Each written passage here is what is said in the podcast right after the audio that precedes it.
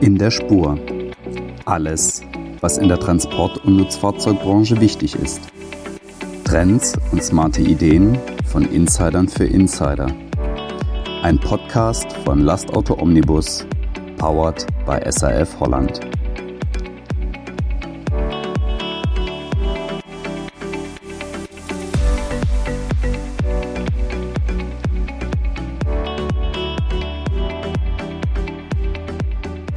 Herzlich willkommen zu einer neuen Folge von In der Spur, dem Podcast von Lastauto Omnibus powered by SAF Holland.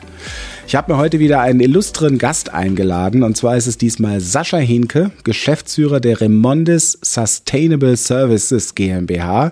Das macht er noch nicht ganz so lange, wir kennen uns schon länger, da war er noch für Renos Transport zuständig. Und was er jetzt treibt, das wird er uns hier im Podcast mit Sicherheit wie immer eloquent erklären. Lieber Sascha, herzlich willkommen bei uns. Oliver, vielen Dank für die Einladung. Remondis Sustainable Services GmbH. Das musst du erklären. Was treibt ihr da? Ja, und der, der Name ist tatsächlich Programm. Ähm, du hast das eben richtigerweise gesagt. Nach 19 Jahren Renos äh, in, der, in der Geschäftsführung der Renos Transport konnte ich intern mein quasi mein Hobby zum Beruf machen. Oha. Ähm, du weißt aus der Vergangenheit, dass mich das Thema alternative Antriebe, die Transformation gepackt hat. Oh ja. Und ich musste mir das von meiner Zeit abzweigen. Habe das äh, quasi nebenbei machen müssen und äh, ja, habe mich dann nach einem langen Überlegungsprozess entschieden, das hauptberuflich zu machen. Mache das bei der Schwester Romondes und äh, das hat mehrere Gründe. Zum einen ist der Fuhrpark bei Romondes deutlich größer und zum anderen sind wir da in der Innenstadt unterwegs und sind sehr sicher, dass da der Schuh am, am schnellsten drücken wird. Okay. Das heißt, du stellst da gerade massiv den Fuhrpark um. Ja, wir sind äh, dabei. Also das geht jetzt nicht erst seit Februar los mit meinem neuen Job, sondern ähm, auch Mondes hat da in der Vergangenheit schon einiges getan. Aber bei dieser großen Flotte müssen wir uns vorbereiten. Und ich halte es zu nahezu fahrlässig, äh, wenn, wir, wenn wir abwarten würden, ähm, wann irgendetwas passiert oder, oder sehr lange noch am Diesel festhalten. Okay. Sag mir mal, wie groß ist der Fuhrpark jetzt, für den du zuständig bist? Bei Ramones haben wir etwa 10.000 Fahrzeuge. Okay, in Deutschland? In Deutschland, ja. Puh, alles klar. Was haben die so für Fahrleistungen am, am Tag? Ach, die sind von der, von der äh, Entfernung her, von der Distanz her, das sind ja Sammeltouren, das sind mhm. ja kommunale äh, Sammelfahrzeuge, Hecklader und so weiter. Wir haben allerdings auch Sattelzüge im Walking-Floor-Bereich für sogenannte Anlagen-Nachtransporte. Ähm, wir haben einen komplett bunt gemixten Fuhrpark auch Abrollkipper und Absetzer dabei. Mhm. Ähm, und die Kilometerleistungen sind zwischen 150 und auch bis zu 400 Kilometer bei den, bei den Sattelzügen. Also wir haben wirklich alles im, im Programm. Okay, okay. Ja, du weißt, bei uns in diesem Podcast soll es ja um die vier großen Megatrends gehen. Ne? Wir, haben, wir wollen über Digitalisierung sprechen, wir wollen über Elektrifizierung des Antriebsstrangs sprechen. Ich denke, das wird ein Schwerpunkt heute äh, bei uns sein. Wir wollen über automatisiertes Fahren sprechen, das kann ich mir bei euch jetzt auch gut vorstellen. Und natürlich insgesamt über die, über die Nachhaltigkeit. Du kannst wählen, mit welchem Themenbereich du anfangen möchtest. Wir nehmen die äh, Digitalisierung. Da hatten wir im Vorgespräch ja schon mal. Schon dann nehmen wir D wie, D wie Digitalisierung und äh, dann müsst ihr noch warten, bis wir über die Elektrifizierung weiter, weiter sprechen. Alles klar. Ohne Digitalisierung geht natürlich, geht natürlich nichts mehr. Das ist, das ist völlig klar. Wenn ich mir wenn ich mich versuche, so reinzuversetzen in euer Thema, in dein jetziges äh, Thema, dann wäre es natürlich bestimmt auch ganz gut zu wissen, welche Mengen wie wo auf dich zukommen. Also vielleicht auch Mülltonnen, die kommunizieren, äh, dass man auch weiß, wie die, ob die Tour passt oder nicht passt. Ich denke, das sind die Themen, mit denen ihr euch beschäftigt, oder? Also erstmal, wie jedes vernünftige Unternehmen, beschäftigen wir uns mit der Digitalisierung in der gesamten Wertschöpfungskette ohnehin. Das ist ja eine Dauerschleife. Das ja. machen wir schon sehr lange und das wird auch ein fortlaufender Prozess sein. Mhm. Wir haben in der Sustainable Services äh, eine, eine Gesellschaft, die äh, in unserem Zuständigkeitsbereich ist, die heißt ähm, Remondes Digital. Mhm. Und äh, da haben wir verschiedene Produkte entwickelt. Ich glaube, der, der Unterschied, ähm, wenn man sich anhand der Wertschöpfungskette langhangelt, von vorne bis hinten, ist der Unterschied bei uns und der ist elementar. Wir biegen auch nach rechts und links ab. Also wir haben Produkte in den okay. letzten Jahren entwickelt. Das eine äh, Thema heißt äh, Data Fleet. Das ist eine Geschichte, ähm, da spielt äh, KI eine Rolle, Sensorik und Geokoordinaten. Und zwar nutzen wir unsere Sammeltouren, um Verkehrsschilder zu erkennen. Verkehrsschilder, die entweder zugeklebt oder zugewachsen sind, um Straßenschäden zu erkennen und auch äh, zum Beispiel wilde Müllkippen und melden das über eine Sensorik und über eine KI an bestimmte Städte. Wir machen das in 15 Städten mittlerweile. Das Okay, heißt, spannend. ähm, genau, wir nutzen eine bereits vorhandene Sammeltour, um Ja. andere äh, Dinge aufzunehmen. Um zusätzliche Daten quasi zu Genau, sammeln. genau, die eigentlich mit der klassischen Sammlung nichts zu tun haben.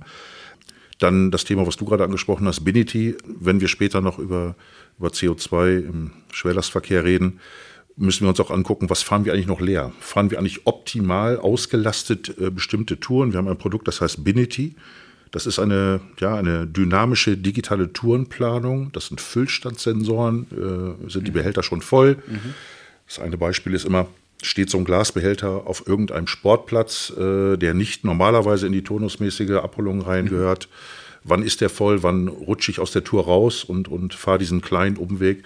Also wir sollten uns auch mal angucken, kann man bestehende Verkehre, gilt übrigens für Logistik genauso viel für Entsorgung, kann man die noch optimaler gestalten und äh, können, wir, können wir voller fahren. Letztes Beispiel, was ich noch nennen kann, ist äh, Max. Das ist zum Beispiel ein digitaler Wertstoffhof. Also hat mit unserer klassischen Sammlung gar nichts zu tun. Äh, jeder kennt das, wenn er samstags in der Schlange steht und äh, im Stau und versucht, irgendwie Grünschnitt loszuwerden. Wir haben 24-7 eine App entwickelt, äh, wo, man, wo man als Bürger auf dem Wert, Wertstoffhof ein Zeitfenster buchen kann und kommt äh, exklusiv dann auf diesen Wertstoffhof und kann seine, seine Materialien entladen. Also das sind so Produkte, die wir in der äh, Digital Services entwickelt haben. Und last but not least haben wir noch so ein Innovation Hub, die sich genau solche Produkte nochmal angucken. Also wir machen da in der Digitalisierung ähm, viele Dinge, die, die mit dem imaginären Geschäft erstmal nichts zu tun haben, sondern rechts und links der Wertschöpfungskette liegen und nicht vor oder dahinter. Ja, oder die äh, Kette natürlich verlängern können. Ne? Wenn du sagst, du nimmst Daten auf, die gar nicht direkt mit deiner Tour zu tun haben. Wir wissen alle, Daten äh, ist das neue Gold. Ich glaube nicht, dass du den Städten diese Daten schenken musst, sondern äh, das ist natürlich ein echter Mehrwert. Äh, man muss immer dagegen rechnen, was müsste ich sonst aufwenden, um, um äh, letztendlich diese Informationen zu erlangen. Müsste ich eigene Fahrzeuge schicken, müsste ich eigenes Personal schicken. Also das ist natürlich nicht nur links und rechts, sondern ein Stück weit auch Verlängerung. In der Tat. ja. Sehr spannend, sehr spannend. Und ihr habt eine eigene GmbH, hast du gesagt, eine eigene Interunternehmensgruppe, Genau. eine eigene Digital-Unit, die euch da zur Verfügung steht und, und ja, die ihr mit Ideen füttern könnt oder die auch kommen mit Ideen und sagen, könntet ihr nicht das, habt ihr diese Daten, können wir nicht mit denen was machen? Ich denke, das läuft so Genau. im Zusammenspiel. Ne? Die sitzen Keine in Hamburg, in Hamburg tolle junge Kollegen, äh, die richtig Gas geben und äh, wie gesagt, äh, inklusive eines Innovation Hubs, die dann genau nach diesen Lösungen suchen. Und so sind zum Beispiel diese drei Produkte entstanden. Hm, Ja, prima. Sehr, sehr gut. Ah, das ist doch mal gleich ganz was, ganz, ganz was Konkretes. Spannend, habe ich so auch nicht gewusst. Ein Freund von mir hat es auch in dem Business äh, Straßenschädenerkennung, aber der ist mit eigenen Fahrzeugen unterwegs. Das, das weiß ich in der Tat. Sehr witzig. Klasse. Digitalisierung, ja, Riesenthema. Wir haben es ganz konkret gemacht mit drei Beispielen, die ihr da habt. Ähm, fantastisch. Wir gehen weiter zur Elektrifizierung des Antriebsstrangs. Das ist dein Leib- und Magenthema. Da muss ich, da muss ich eigentlich gar nichts, da muss ich eigentlich gar nichts fragen. Aber ich frage trotzdem, weil du natürlich auch schon eine schöne Vorlage gegeben hast. Ähm, du hast gesagt, Tagestouren 150 bis 400 Kilometer, 10.000 Autos. Wenn man jetzt der Industrie so zuhört, sag mal 150 bis 400 Kilometer, also dein Fuhrpark könnte eigentlich morgen komplett elektrisch sein. Theoretisch. Ja, erstmal ist mein, äh, mein Lieblingsthema nicht mal die Elektrifizierung, sondern die alternativen Antriebe generell. Wir sind vollkommen technologieoffen bei diesem Thema, sind allerdings äh, im, im E-Lkw-Bereich schon, schon einige Zeit unterwegs. Das ist vollkommen richtig. Äh, ja, theoretisch sollte das so sein. Ähm, wobei wir auch mal so ein bisschen unterscheiden müssen. Also es gibt ja einmal die batterieelektrischen Fahrzeuge und auch Wasserstoff-Brennstoffzellenfahrzeuge, wie wir sie im Einsatz haben, auch in der Sammlung, in Freiburg zum Beispiel. Äh, Dann haben wir eine, eine gemeinsame Gesellschaft mit der Stadt Freiburg, sind wir mit Wasserstofffahrzeugen unterwegs. Auch die fahren am Ende des Tages elektrisch. Ja? Ja. Ich sage immer, dem Elektromotor ist das vollkommen egal, wo der Strom herkommt. Absolut. Ob aus dem Absolut. Akku oder aus der Brennstoffzelle. Ja.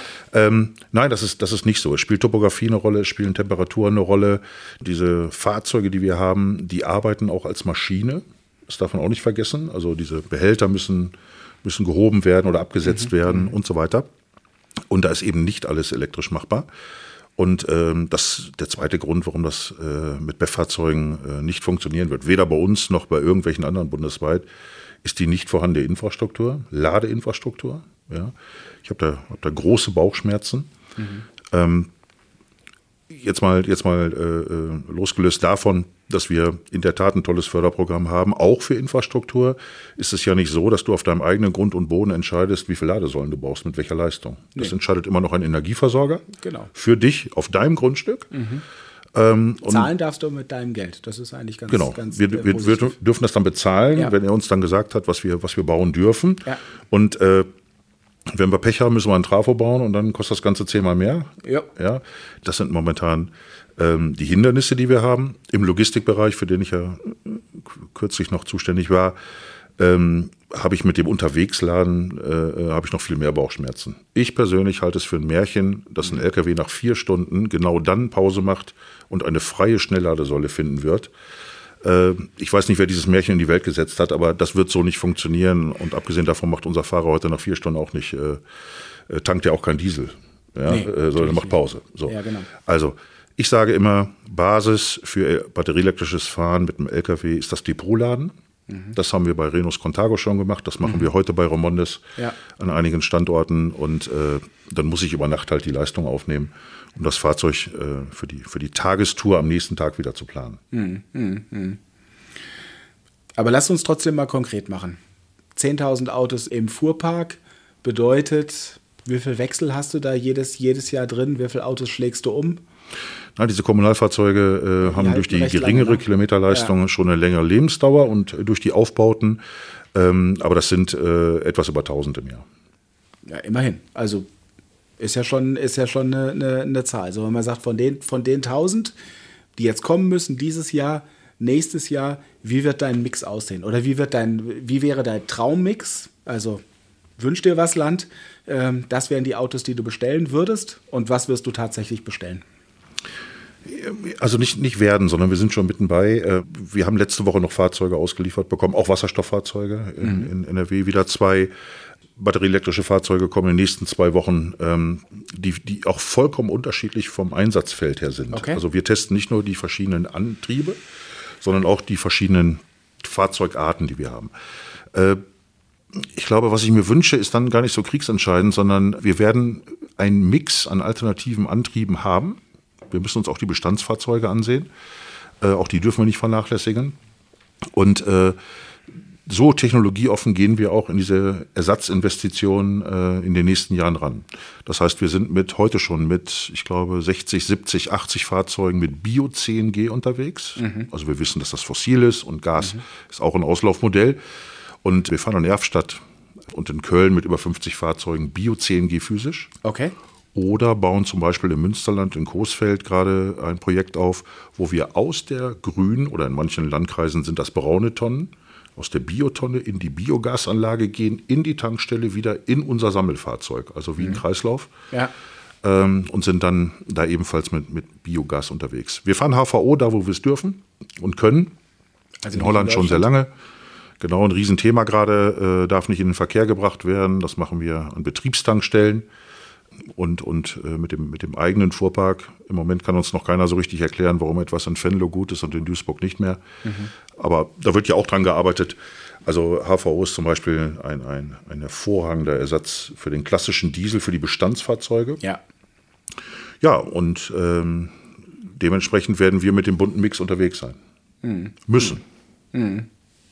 Was glaubst du, wie sieht das in fünf Jahren aus? Also in fünf Jahren werden wir Depot-Ladeinfrastruktur deutlich ausgebaut haben. Mhm. Da bin ich mir sicher. Wobei ich immer ein Problem damit habe, dass wir für den Aufbau der Ladeinfrastruktur in Deutschland zuständig sein sollen. Also wir Logistikunternehmen, Entsorgungsunternehmen mhm. oder auch die Industriebetriebe. Ja. Ähm, ich sehe da vielleicht ein paar mehr öffentliche Lkw-Ladesäulen, aber wenn wir mal ganz ehrlich sind, wir haben heute nicht eine. Ja? Also jetzt mal so einen ernsthaften Ladepark für LKWs, der ist heute noch gar nicht da. Ähm, und darum habe ich in fünf Jahren immer noch Bauchschmerzen, ob wir für die Vielzahl der Fahrzeuge, wir haben ja einige Lieferanten äh, oder einige Hersteller, die lieferfähig sind, mhm. wie beispielsweise Volvo oder auch Scania jetzt, äh, Und dann werden wir draußen auf der Strecke oder Zwischenladen, äh, werden wir, glaube ich, in fünf Jahren immer noch nicht flächendeckend hinkriegen. Wir werden mehr Fahrzeuge haben als Lademöglichkeiten in der Fläche. Ja, das deckt sich mit unserem Eindruck hier im Verlag auch. Ja, die Industrie wird lieferfähig, was die Fahrzeuge betrifft. Da wird äh, ab 24 oder ab 2024 glauben wir, dass eine Menge Fahrzeuge auf die Straße kommen könnten. Ähm, aber zum Thema, zum Thema Laden, du sagst es ja wirklich ganz drastisch. Du glaubst überhaupt nicht ans Unterwegsladen. Nein, ich glaube nicht an den, an den klassischen Fernverkehr in der Logistik mit batterieelektrischen Fahrzeugen. Ja. Nein, überhaupt nicht. Überhaupt nicht. Das sind alles fromme Wünsche und ja, dann kann man sich da irgendwie so ein Ladezeitfenster buchen und so, aber äh, lass uns mal bitte angucken, über wie viele Fahrzeuge reden wir. Mhm. In Deutschland, auf deutschen Autobahnen. Mhm. Und, und ähm, nochmal, wer, die, wer, wer diese Perspektive irgendwie ähm, äh, in der Welt rum erzählt, der soll einfach mal abends über eine Autobahn fahren und mal drei Raststätten runterfahren und dann, und dann, dann wissen sehen, wir. was da los ist. Ja. Plus, Oliver, ganz wichtige Aussage, der Diesel wird uns noch lange oder der Verbrenner wird uns noch lange begleiten. Mhm. Das heißt, wir müssen eine Parallelwelt aufbauen. Wir werden auf Ramondes Standorten keine Dieseltankstelle abreißen und dafür einen Ladepark bauen oder eine Wasserstofftankstelle. Ihr macht es zusätzlich, oder? Wir brauchen das alle zusätzlich. Und keine Raststätte dieser Welt wird irgendwo an der A7 eine Dieseltankstelle abreißen. Wegreißen und ja. So, ja. wir haben heute schon keinen Platz. Ja, wir haben heute schon keine Fläche dafür. Und wir brauchen zusätzlich zu den bestehenden Tankmöglichkeiten äh, brauchen wir Ladeinfrastruktur und Wasserstofftankstellen. Ja. Mhm. Das, diese Parallelwelt, das gilt ja auch für die Hersteller. Die wachsen langsam aus dem Diesel raus und hin in die alternativen Antriebe rein. Und diese Fahrzeuge müssen irgendwie versorgt und getankt werden oder geladen werden. Ja. ja. So, und dann werden wir über, über viele Jahre eine Parallelwelt haben. Ja. Mit den entsprechenden Nachteilen, ne? Kostet. Ja. Ist fehleranfällig. Und was wir hier auch schon häufiger thematisiert haben, was für dich aktuell vielleicht kein ganz so großes Thema ist, aber für einen normalen Logistiker, du wirst halt immer spezifischer deine Autos eigentlich beschaffen müssen. Sagen, du hast jetzt die Tour, dann ist vielleicht das Auto das Richtige mit dem Antriebskonzept. Hast du die Tour nicht mehr, passt das Auto vielleicht nicht mehr. Und du hast vielleicht keine Anschlusstour, die genau auf das Auto passt. Also das sind, glaube ich, auch Themen. Ihr habt, ihr habt da ein bisschen planbarere Touren sicherlich und könnt da technologisch aus meiner, aus meiner Sicht ein bisschen, äh, bisschen vorausschauender äh, unterwegs sein, weil so eine Stadt ändert sich nicht so schnell mit den, äh, mit den Touren, in, in, meiner Wahrnehmung zumindest. Aber für den, ich sage mal in Anführungszeichen, normalen Logistiker ist das dann die zusätzliche Herausforderung. Ne? Jetzt hat er Standardfahrzeuge, die er sehr flexibel einsetzen kann. Das ist nun mal der Vorteil am Diesel aktuell. Und die Zukunft wird dahin gehen, dass die Fahrzeuge deutlich spezifischer auf eine bestimmte Tour ähm, optimiert sein müssen. Ja, weil die Module zu teuer sind. Aber wir sind gar nicht weit weg von den äh, Kollegen aus, aus der Transportlogistik. Wenn, wenn, du dir eine innerstädtische Sammeltour anguckst oder dann eine im Landkreis, ja, dann haben wir auch maßgeschneiderte Fahrzeuge. Ja. Ähm, warum sollen wir unnötig äh, Batteriepakete mit uns rumschleppen, die schwer und teuer sind? Ja, das bringt wenn ich dann diese Fahrzeuge klar. versetzen will oder möchte die flexibler einsetzen, habe ich das gleiche Problem. Ja. Ja? ja. Oder auch, das gilt auch für Wasserstofffahrzeuge von Frauen, wie wir sie im Einsatz haben. Mhm. Auch die sind modular aufgebaut. Ja, und wenn ich die einfach so versetzen will, habe ich ein Reichweitenproblem unter ja. Umständen. Ja, ja, ja. Naja. Aber trotz der ganzen Probleme, ähm, es ist ja, es ist ja, ich vergleiche das mal so ein bisschen noch mit Renus. Renus ist auch kein Logistiker, der einfach nur irgendwelche Transporte von A nach B macht, sondern das ist ein vollumfänglicher Lösungsanbieter und das sind wir bei Remondes auch. Wir mhm. machen ja nicht nur Müllabfuhr, mhm. sondern die Kunden erwarten von uns, und das kriegen sie auch in den letzten Jahrzehnten, die kriegen eine Lösung. Und nochmal, ich würde es für fatal halten oder für fahrlässig sogar, äh, äh, wenn wir nicht diese Pionierarbeit, wie wir sie jetzt tun, machen. Ja, und leben auch mit allen Problemen. Auch mit Ausfalltagen. Wir haben, wir haben ja Fahrzeuge, die sind im Prototypenstatus. Ja, ja, klar. Das muss man wissen, ja. Und die funktionieren so nicht und ich brauche dann auch teilweise noch ein Diesel, äh, Diesel-Backup dafür. Ja, absolut. Absolut. Und dass wir in einer total spannenden Zeit natürlich leben und jetzt diesen Wandel ja auch aktiv mitgestalten können, ja, das motiviert ja auch. Das ist ja, das ist ja auch überhaupt keine, überhaupt keine Frage. Sehr schön. Ein Teil der Lösung könnte natürlich, könnte natürlich auch unser vierter Megatrend sein, die Automatisierung. Automatisiertes Fahren.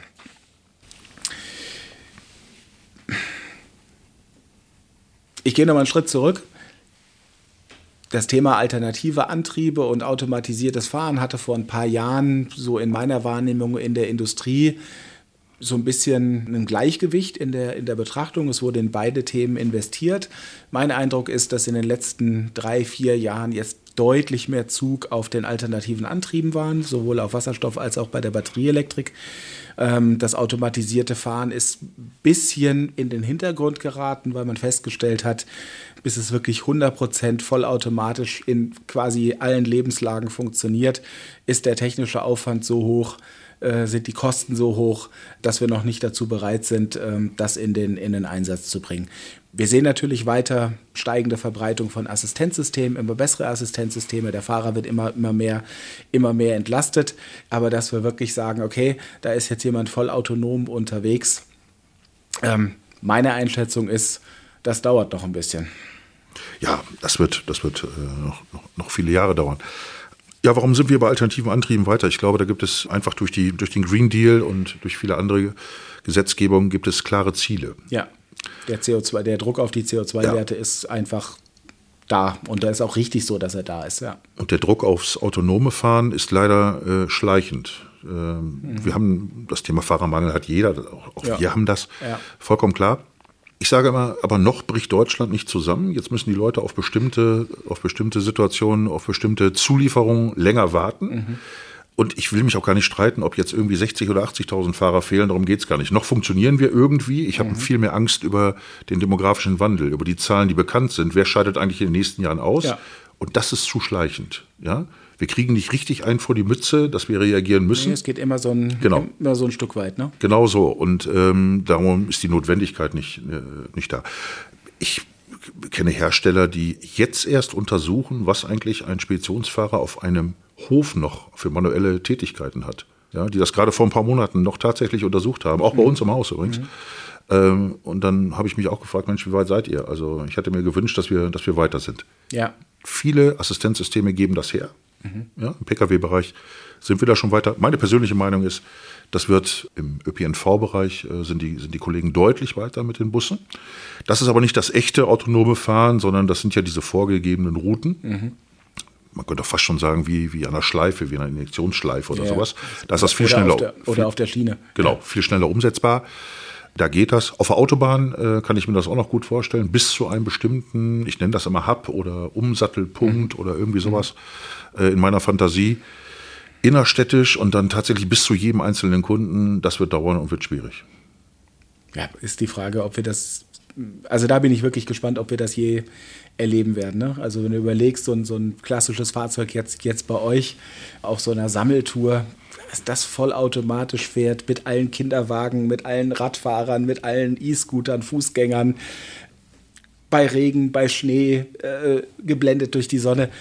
Da fehlt einem ein bisschen die Fantasie, oder? Dass wir uns das wirklich vorstellen können, dass da so ein Fahrzeug komplett äh, autonom unterwegs ist. Aber wer weiß, wir wissen, es wird weiter dran, dran geforscht und das ist sicherlich auch, auch gut so. Und es könnte helfen, äh, das eine oder andere Problem zu lösen. Aber schön wäre, wenn wir in den Feldern, wo die Lösungen relativ nah sind, also wo wir entsprechend abgesperrte Areale haben, auf dem Hof, im Hafen, was auch immer, ähm, wenn wir dort den Fahrer natürlich schneller entlasten könnten und, und um seine, ich sag mal, wertvolle äh, Lenkzeit eben auch da einzusetzen, wo wir sie wirklich brauchen und wo wir sie eben auch nicht ersetzen können. Das wäre sicherlich aus meiner Sicht auch deutlich, also wäre wünschenswert, dass wir es deutlich schneller umgesetzt bekommen, als wir jetzt im Moment so an Zeithorizonten haben, oder? Ja, auch das teilautonome Fahren äh, bringt uns allen ja nur etwas, wenn dann die gesetzlichen Lenk- und Ruhezeiten auch, auch verlängert werden. Sonst bringt es ja gar nichts von der Kapazität her. Ne? Glaubst du, dass wir das noch erleben? Wir beide? Mhm. Wie lange wollen wir beide noch arbeiten? Ja, ja genau. ja, genau. Ja, genau. Ja, also ja, also wir sind ja wirklich innovativ und ich bin auch offen für, für viele neue Dinge, aber das kann ich mir tatsächlich in den nächsten zehn Jahren nicht vorstellen. Ja, ich fürchte, ich fürchte das auch, obwohl eigentlich der Zusammenhang so eindeutig wäre. Ne? Und wenn man da eine gewisse Gutschrift bekäme, wäre der Job auch wieder attraktiver, ähm, weil du eben vielleicht doch noch die halbe Stunde fahren kannst, um nach Hause zu kommen und nicht irgendwo auf dem, auf dem überfüllten Rastplatz zu übernachten. Aber sei es drum.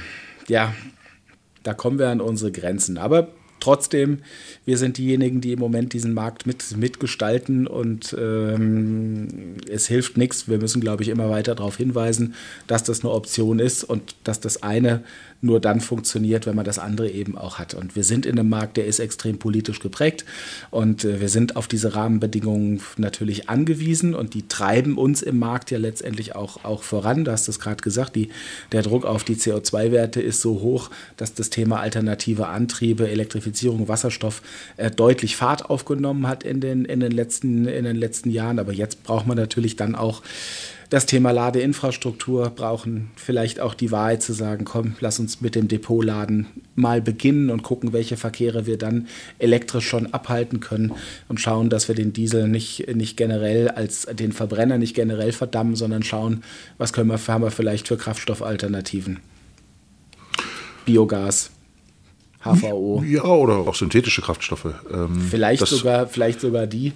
Ja, ähm, Unser Verkehrsminister macht da ja gerade einen entsprechenden Vorstoß. Wobei ich sehe da noch andere Verkehrsträger, die, die äh, eigentlich eher auf diese synthetischen Kraftstoffe setzen müssen. Ich weiß nicht, wie es in der Schifffahrt, ich weiß nicht, wie es in der Luftfahrt äh, funktionieren soll.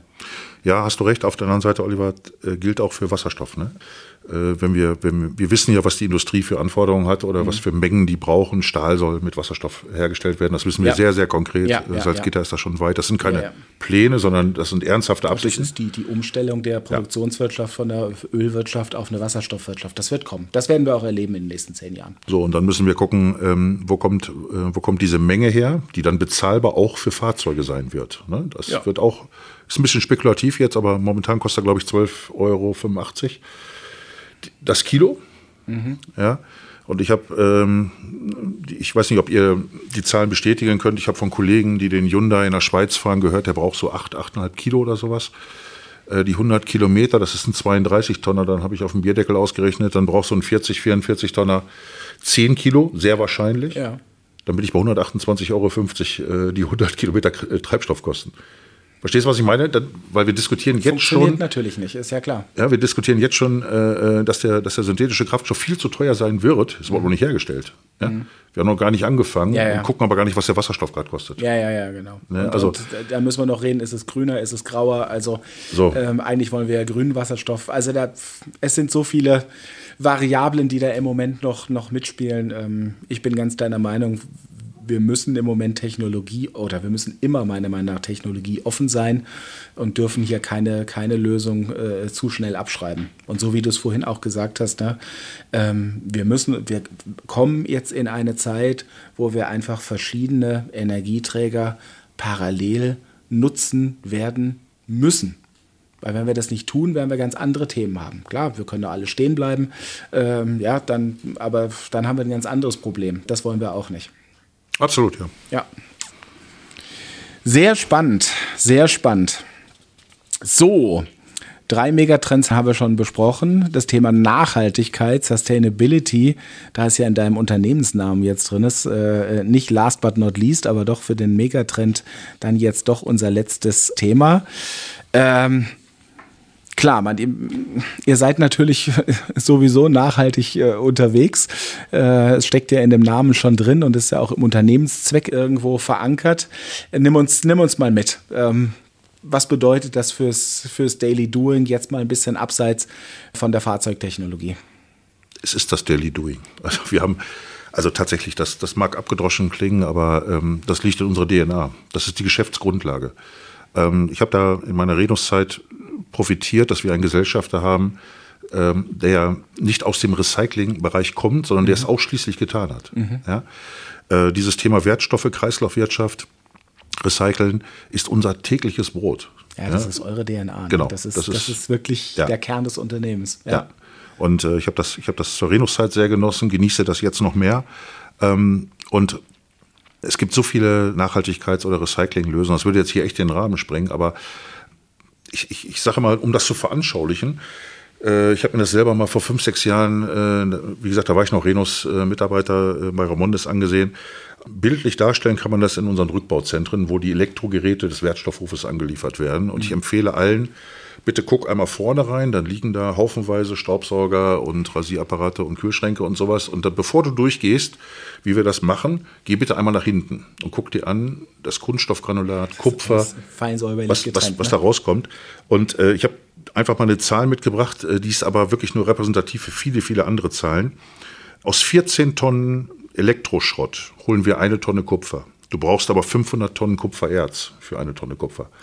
Boah, ja, das ist, äh, das, also wir, wir schleusen da Schulklassen durch oder, oder auch äh, Studenten äh, durch diese Rückbauzentren der, der Elektrogeräte. Nur ein Teil, nochmal. Mhm. Wir könnten jetzt über Altpapier reden, über äh, Kunststoffe, Kunststoffe über und so weiter und so weiter. Also das ist wirklich unsere DNA.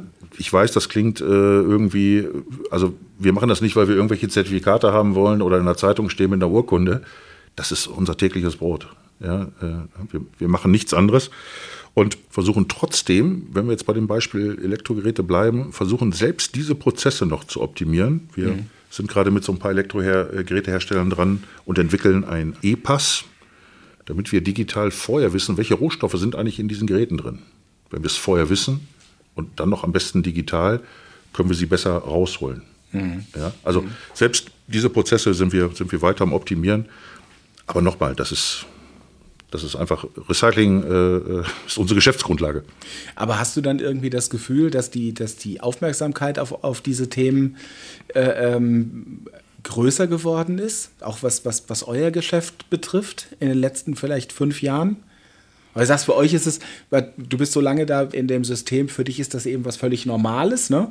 Ähm, hast du das Gefühl, dass von außen da jetzt anders drauf geguckt wird? Man sagt, ah, die machen tolle Sachen oder es ist ein wichtiger Teil, um die Welt zu retten oder, oder irgendwie sowas?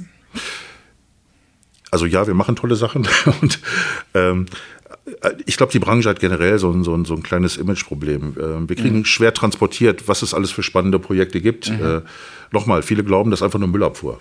Ja, und das ist, so. das ist nicht so. Das sind ganzheitliche Lösungen äh, und, und äh, das, da haben wir in der Tat so, so ein kleines Imageproblem. Ich weiß gar nicht, mit welchen Kampagnen man das lösen könnte. Ich glaube, dass, dass äh, unsere Branche, unser Unternehmen ähm, für junge Menschen so spannend ist, wenn man mal so ein bisschen hinter die Kulissen guckt. Ja? Ähm, wir profitieren noch nicht von, diesen, von, von, ja. äh, von diesem Trend, äh, ja? Äh, dieses Nachhaltigkeitsding. Aber nochmal, äh, für, für, uns ein vollkommen normales Tagesgeschäft. Mhm. Das heißt, ihr müsst euch auch ganz schön strecken, äh, gute Leute zu bekommen, wie jeder ja, im Moment. Klar. Und ganz, ganz vorne äh, in der Tabelle stehen, stehen Fahrer. Ja. ja. Wir haben Fahrermangel äh, ähm, in Deutschland, wie es besser nicht geht. Das mhm. hatten wir eben schon mal kurz angesprochen. Ähm, auch da machen wir wirklich versuchen, viel zu tun. Ähm, aber ähm, jede Kampagne, du bist ja in jedem Teich am Fischen. Es gibt nicht die eine Lösung, nee, um Fahrer zu, nee, zu, nee. zu, rekrutieren. Ja. Wir haben das Thema Sicherheit bei uns ganz oben. Mhm. Wir sind in der Innenstadt unterwegs und ähm, äh, ich habe da, mal, hab da mal eine, so eine Anekdote, da, was heißt Anekdote, so lustig ist die überhaupt nicht. Wir saßen schon vor vier, fünf Jahren beim Hersteller, LKW-Hersteller und haben dem zwei Dinge erklärt. Wir haben gesagt, pass auf, erstens, wir hätten ganz gerne einen Rückfahrbremsassistent das meine ich jetzt, du schmunzelst auch gerade, aber mhm. ich meine das im vollen Herz, mhm. ja. Und wir mit Recyclingfahrzeugen in der Innenstadt. Ja. Also ein Romondes-Thema, kein Renus-Thema. Mhm. Da hat man uns erklärt, pass auf, ähm, eigentlich durch die Blume, da passieren zu wenig Unfälle. Mhm. Wir haben Vorwärtsfahren entwickelt, als mhm. nächstes kommt der Abbiege. Und dann haben wir versucht zu erklären, äh, was glauben Sie denn eigentlich, wenn wir rückwärts irgendwo ranfahren und äh, ein Bürger hört das noch, wie da laufen welche noch schnell zur Tonne und schmeißen noch was in die Altpapier, also da spielen sich manchmal Szenen ab. Der Klassiker, ne? Ja, ja, ja klar. Ähm, das hieß also für uns übersetzt, ist kein Markt für, ist zu wenig bis jetzt passiert. Dann habe ich gesagt, pass auf, dann machen wir es anders. Ich hätte gerne, dass jedes Sicherheitssystem im LKW auf Seite 1 als Pflichtkonfiguration reinkommt. Und wenn dann irgendein Kollege, der so einen LKW kauft, das wieder rausnimmt für dreieinhalbtausend Euro, dann muss er beim Rasieren in den Spiegel gucken können, mhm. was er da getan hat. Mhm. Aber ich erwarte, dass Sicherheitssysteme, und das war bevor der Abbiegeassistent Pflicht wurde, mhm. erst 2022, ja. Ähm, und ich erwarte, äh, dass das bitte nicht auf der letzten Seite bei irgendeiner Zusatzausstattung steht. Oder der Kunde Optional. sagt, oh nee, jetzt will ich auch nicht mehr. Komm, Feierabend, an, Strich Ja, genau. genau. Nee, nein, nein, nein, nein. Das muss, grundsätzlich müssen alle Sicherheitsfeatures rein. Mhm. Und da muss jeder, der LKWs kauft, für sich selber entscheiden, nehme ich das raus, ja, und spare dieses Geld oder halt nicht. Mhm. Ja. Ähm, also Sicherheit, ganz, ganz großes äh, Thema bei uns. Wir haben Fahrsimulatoren, Fahrtrainer, wir gehen in Kindergärten, äh, in Grundschulen. Mit der DEKRA zusammen übrigens, mit der Polizei. Ähm, das Thema Abbiegeunfälle ist natürlich bei euch, glaube ich, ein großes Thema, ja, logischerweise. Das ja. ist ja, ihr seid genau ja, in, auf dem Spielfeld, wo Fahrräder unterwegs sind, Fußgänger unterwegs sind. Das ist auch fürs Fahrpersonal schon ein, schon ein Stress. Also da ja. ist es leichter, sich auf die Autobahn zu hängen, Kassel-Hamburg zu fahren, gib ihm, ja, ähm, kommt der Stau, stehe ich habe ich Sonne, fahre ich, alles gut. Aber das ist natürlich eine besondere Herausforderung. Aber mit dem, mit dem äh, Assistent, äh, äh Bremsassistent fürs Rückwärtsfahren. Tja, aber so ist es. Wenn es keine, keine Schäden gibt, gibt es keine, gibt's keine technische Lösung. Können wir froh sein. Ich glaube, der Bremsassistent, äh, der Abbiegeassistent hat schon das eine oder andere Fahrradfahrerleben gerettet. Da bin ich, Absolut. Bin ich, bin ich sicher. Ich glaube, da haben wir eine ganz gute, ganz gute Lösung. Ja, prima. Sehr schön. Ich bekomme schon ein Schild gezeigt. Wir haben unsere Zeit schon, schon äh, ordentlich ausgereizt, äh, um nicht zu sagen, ein bisschen zu überschritten. Macht mir aber nichts. Ähm, Ausblick und Perspektiven. Guck mal die nächsten sechs Monate nach vorn vielleicht. So bis Ende, ja, bis Ende des Jahres ungefähr. Was glaubst du, was wird dich, was wird dich beschäftigen, oder was weißt du, was wird dich beschäftigen in den nächsten sechs Monaten? Was wird dich freuen, was wird dich aufregen? Wo wirst du sagen, Mist, das Thema wäre ich gerne 2023 losgeworden, aber ich muss mich 2024 immer noch damit rumärgern? Also ich persönlich habe in der Sustainable Services ja die alternativen Antriebe. Freuen wird mich jedes Fahrzeug, jeder positive Förderbescheid, der reinkommt, jedes Fahrzeug, was gerade ausgerollt wird, alternativ angetrieben ist. Ähm, mich ärgert, dass ich nicht weiß, was ich in den nächsten sechs Monaten mache. Wir haben gerade ganz frisch letzte Woche Donnerstag so ein paar Förderbescheide bekommen für die LKWs positiv. Ist doch gut. Ja, grundsätzlich habe ich mich dann auch gefreut und dann mhm. haben wir den Umschlag nochmal aufgemacht und reingeguckt und haben gehofft, da liegt noch einer drin für die Ladeinfrastruktur, aber der war nicht dabei. Okay. Und dann haben wir mal nachgefasst bei der BAG oder die heißen heute ja, wie heißen Balm. Balm, Balm heißen sie jetzt. Ja und haben gesagt, was ist denn eigentlich mit der Ladesäule, weil LKW ohne Ladesäule ist jetzt auch irgendwie Unsinn. Und da hat man uns gesagt, ist in Bearbeitung, dauert ein bis vier Monate. Jetzt fragst du mich, was ich in den nächsten sechs mache. Wenn es vier Monate dauern sollte, Aussage nochmal Ballen, nicht unsere, äh, ich muss nach Förderbescheid die LKWs innerhalb von drei Monaten bestellen. Also mhm. ja, das, das ärgert mich maßlos. Mhm. Mich ärgert äh, die, die Geschwindigkeit der Behörden einfach und ja. äh, wie langsam politische Mühlen manchmal malen und äh, das nervt, zugegeben. Ja. Und das wird dich auch 2024 mit Sicherheit noch weiter beschäftigen. Und 25, glaube ich. Ja, ich glaube auch. Da haben wir noch länger was davon. Sehr schön. Lieber Sascha, ein tolles Gespräch, hat mir extrem viel Spaß gemacht. Ich hoffe dir auch ein wenig. Sehr sogar, Oliver. Ja. Wunderbar, wunderbar. Also, an alle da draußen, bleiben Sie uns gewogen und bleiben Sie in der Spur.